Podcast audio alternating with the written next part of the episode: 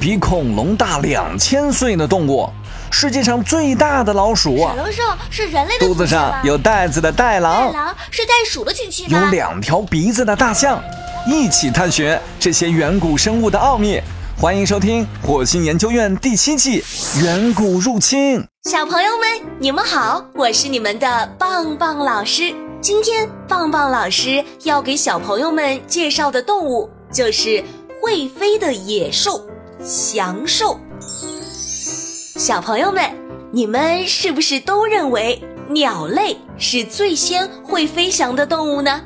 如果棒棒老师告诉你们，当鸟类的祖先还在努力学习飞翔的时候，有一种生活在1.25亿年前的哺乳动物，早就掌握了飞行技巧，你们是不是很惊讶？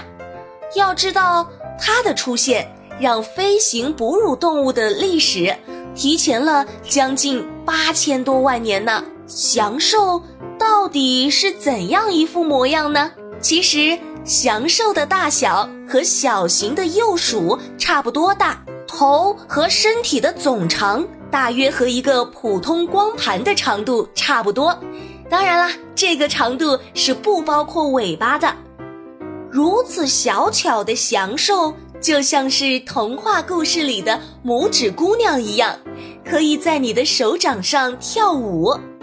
此外，翔兽的小脑袋大约为三十五毫米，体重大约为七十克，差不多就是十二枚一元硬币的重量。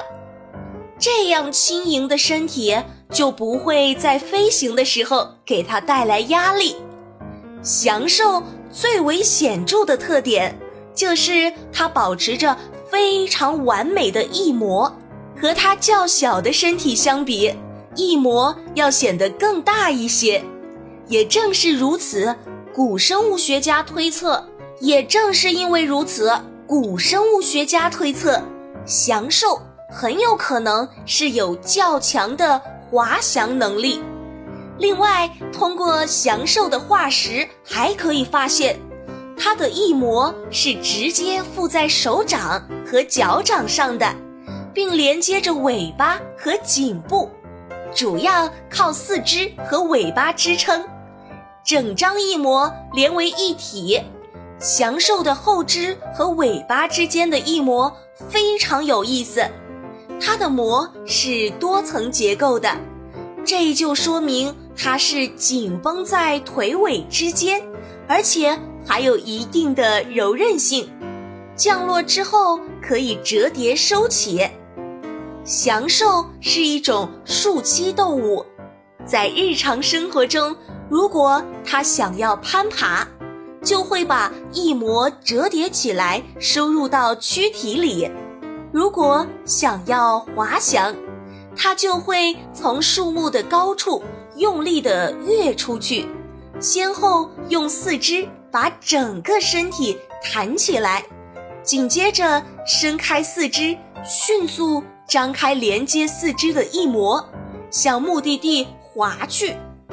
除了收放自如的翼膜，翔兽还有一条又扁又平的尾巴。这样的尾巴可以让它在滑翔中保持身体的稳定和平衡。棒棒老师，那翔兽平时都吃些什么呢？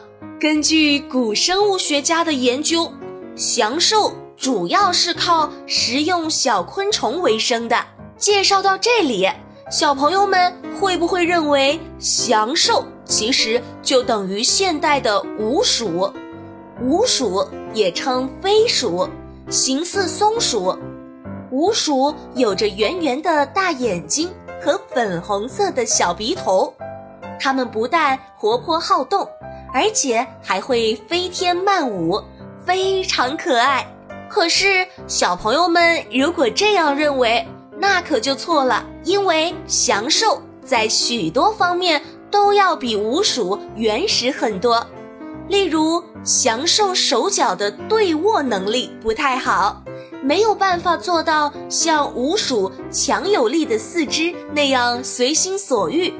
另外，鼯鼠在滑翔降落的时候，都是头部向上抬起，身体呈垂直状态，然后利用前肢抓住树干。祥兽在降落的时候也是这个姿势，只是它的腿不能像鼯鼠那样放在身下，而是后肢向外伸展，身体较为贴近树干。好了，小朋友们，关于会飞的野兽祥兽，棒棒老师就讲完了。小朋友们，如果有什么新的发现，或者有什么建议，都可以在节目下方评论留言，告诉棒棒老师。我们下期再见喽！